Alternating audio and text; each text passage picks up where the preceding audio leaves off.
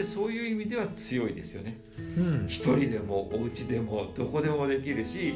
外に出ていけないと思うからストレスだけど、うん。自分で座ろうと思って自宅で座ってる分にはこれは最高にいいことだから、まあ、そういう意味ではあの座禅って強いし特に相当集計は世界ですごいですね。うんそうですね。うん。すごく今注目されてうん。あの流行ってるってやっぱりそこで何が大事にされてるのかっていうことは私たちもきちんと理解しておかなくちゃいけないなっていうふうに思いますね。うん。あのこの間あのインタビューさせてもらったのはあの、えー大阪の人なんですけど19歳かなんかでイギリスに渡ってそこでご結婚されてって言って、でと中年になってから大学に行って心理学の専攻をされてマインドフルネス経由で今曹洞宗の座禅センターに通っていらっしゃるって方がいらっしゃって、でその人にインタビューしたんですけども、非常にあの普通にあのっていうかかなりしっかりやった。礼拝までやって金品もやってって言って、毎日そのですごいのはだから僧侶としてそこであのうーんと職業として成り立つ人がいないわけですよ。ヨーロッパの場合は。うん。まあ、フランスの一部にあの総本部があってそこの人たちとか、はい。多分曹洞宗さんが多分派遣されてる人はい。いらっしゃると思うんですけども、だからロンドンのそのイギリスの首都の座禅センターでさえも基本会費制だ、うん。ドネーションで、うんそれで維持しててでマンションの一室でみんなでやってるっていうんですけど毎朝、えー1時間、ん。で夕方の方は、えーど週3回とかって言ったかなそのぐらいの割合でずーっとやってらっしゃって、ちゃんと般若心経も読んで、うん金品もやりながら一中高2回ぐらいやってって、やってる。あすごいなと思って、まあ、ちょっとアメリカの方なんかもねでもあの鈴木俊龍さんとかなんかがあの結構座禅センターやらなりやがうんいろんなところにアメリカもあるっていう話で。うんえーそういう中で、まあ、禅への興味っていうのもあるしあと禅だけじゃなくってテーラーワーダーとか、まあ、スッパニパーダーとかああいう要はあの原始仏典っていうんですかねあの上座部教の仏教みたいなものにを夜あの読む人が増えてる。うんクリスチャンではあるんだけども、うん。その生きる知恵として、うん。あの仏教に触れる人たちが知識階級に非常に増えてる、うん。ケネス田中教授かなんかの論文なんかだったら7%ぐらいそのあのアメリカの全米なんかでもその信徒ではない信徒は1%以下もちろん仏教徒っていうのは日本人のあのごく一部ぐらいあるけども、えー、とアメリカ人のまあ7%ぐらいのに当たる人が何かしらのそういう仏教の本やら何やらを持ってたりうん。見てたり興味持ってたりするんじゃないかっていう話がある、まあ、そういう意味では仏教自体は非常に世界的にはうん。関心が集まってるし、特に禅っていうのはね非常にあのこの前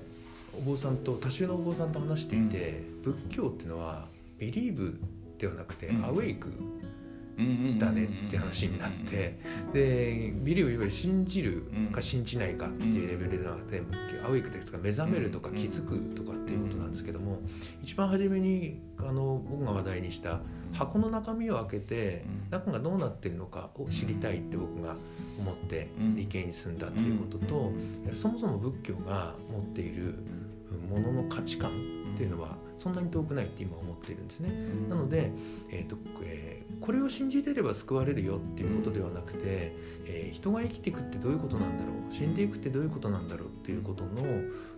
確信に対する気づきみたいなことが仏教の本質なので、えー、と私の座禅会なんかもクリスチャンの方結構来るんですよ。だからそれは信仰としての、えーおそらくビリーブとしてのあのキリスト教と、ん。でもアウェイクっていうのは、えーそことはまた別の、えー自分の中での生きる意味みたいなことがあって惹かれてきてくれるんだろうなっていうのはすごく思いますね。うん。うちのあの座禅会にもいらっしゃいましたよ。なんなんとか派とかって言われたかな。あのー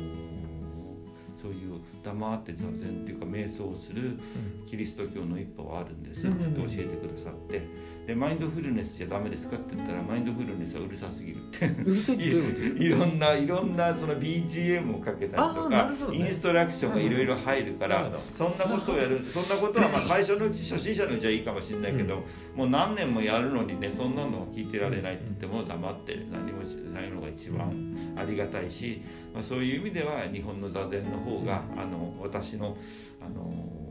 あれには合ってるんだってっていう言い方をしてね「ああそうなんですか」とかって言ってだから聞いてみたらあのクリスチャンの方でもキリうんと。えー、とカトリックの方の方々は結構親和性が高くて、うんあのその修道院でしたっけ、うんそういうところでも結構瞑想の時間、うん座禅の足の形にはならないかもしれないけども、似たようなそういう瞑想の時間があったりすることもあるっていうふうに。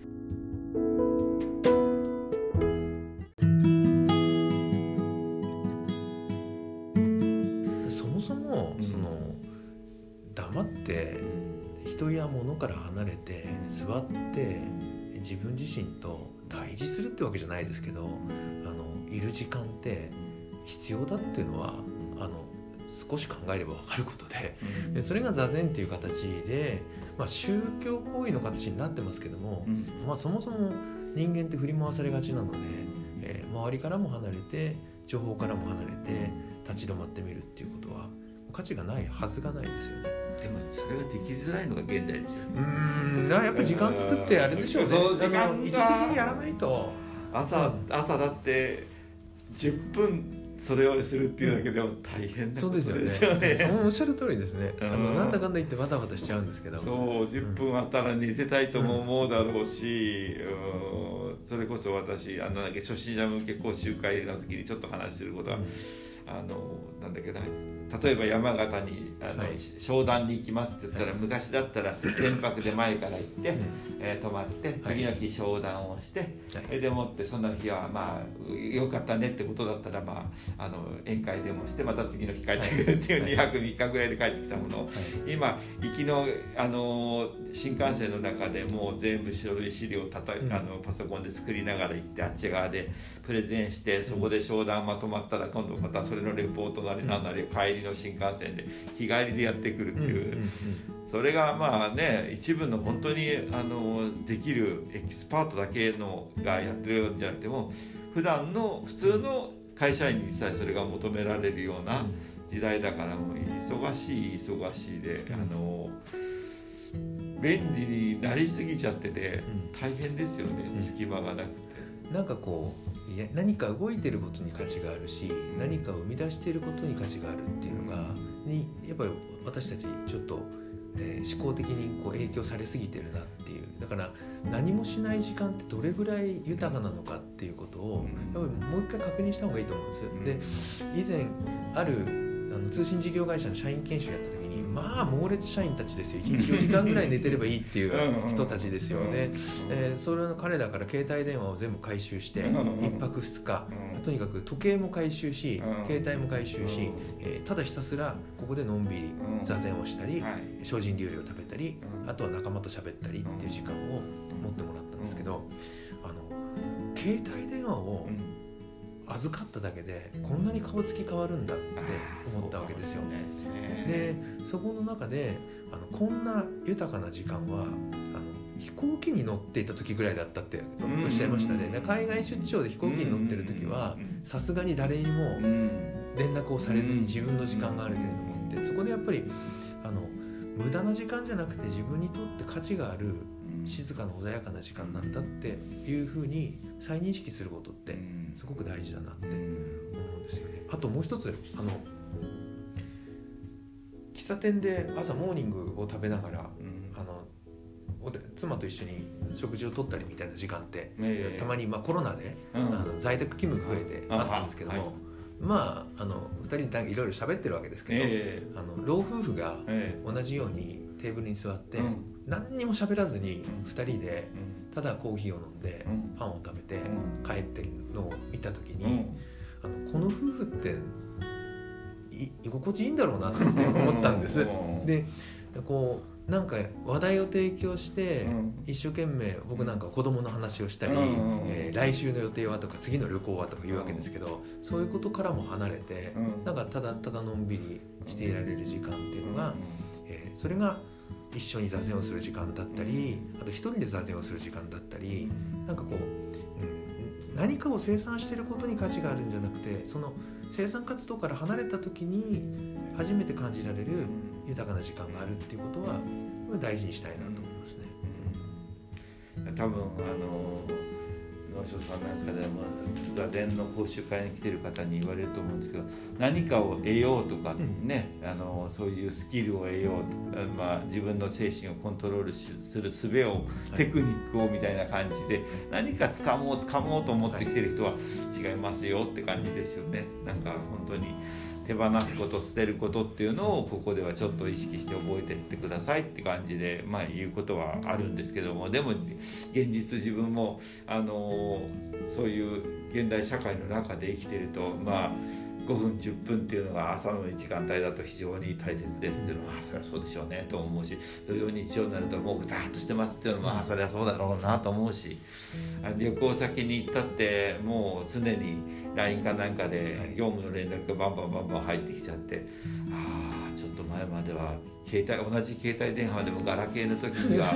あのさすがに休みって言ったらそこまで電話まではかかってこないけどもあの LINE だったらねちょっと、はい。あ1億ここまでですっつってチラチラチラチラもうせっかくこう京都に行ってお寺に行って、ああ南禅寺だとか あのいいねそれこそこうゆったりした気分でああ久しぶりの京都だなと思いながらこの間11月に学会発表があったんでそっち行って行かせてもらったんですけども、あのまあ、うちの職場からはさすがにかかってこないんですけどもあの私が出張に行ってることを知らない他の職場のところから。あのこういうこういう会議の日程でとかっつってあのや山さんと連絡取れなくて困ってるんだけどっていうのはじゃあしょうがないですってねなんか便利になってんだか便利になってないんだか分かんないなと思いながらえっ、とでもまあえっ、と話がちょっと元に戻っちゃうかもしれないですけど本当に座禅っていうのに仏教っていうのもこう社会でうんまあ、科学と親和性が高いっていうんですかね、まあ、キリスト教みたいに信じる宗教ではなくって、そのアウェイクの気が付くものだったりとか日常生活で行として何かしらこうやっていきながら体の心身を整えていくっていう非常にこう合理的な面があるじゃないですか。そうですね。あそういう面でやっぱり欧米なんかでも興味を持たれる、あの一時期のそのなんだっけなただ単にこう東洋的なものへの憧れっていうのでは今のその欧米のねあの仏教ブームっていうのは違うなという印象はあるんですけども。あの僕座禅の説明でこの説明たまに使うんですけど例えば、えー私が家から、えー2キロ離れたコンビニに買い物行くとした時に、えー普通はバイクで行くわけですね。そうビューって行って買い物してビューって帰ってくるとすぐなわけですよ。なんですがこの前、えー息子の自転車を借りて、うん。自転車に乗って行って夕方だったんですが、うん。スズムシが鳴いていて、うん。とても気持ちが良くて、ああこれバイクで走ってると気づかないんだなって思うわけですね、はいはいでこれまた歩くと違ううんし、違うでしょうね。立ち止まると違うんですね、ん。でそこの中で立ち止まったから見える小さな花一輪が自分の中ですごく満たされた豊かなあものを与えてくれるかもしれないってなった時に気づくためにはやっぱりゆっくりにすることとか止まることが大事なんだって少なくともお釈迦様は言ってるんだなっていうのはやっぱりそうだなと思うんです。あの苦行とかしててもダメでやっぱあのスジャータのおかゆ食べて体元気にしてうん。木の下でゆっくり座って考えようっていうのがお釈迦様の悟りですからそういう時間って必要なんだな。だから気づきのための一つの、うん、前提としてうん。座禅っていう形の、えー立ち止まる時間っていうのがあ必要だって、えーすごく思いますね。あともう一つ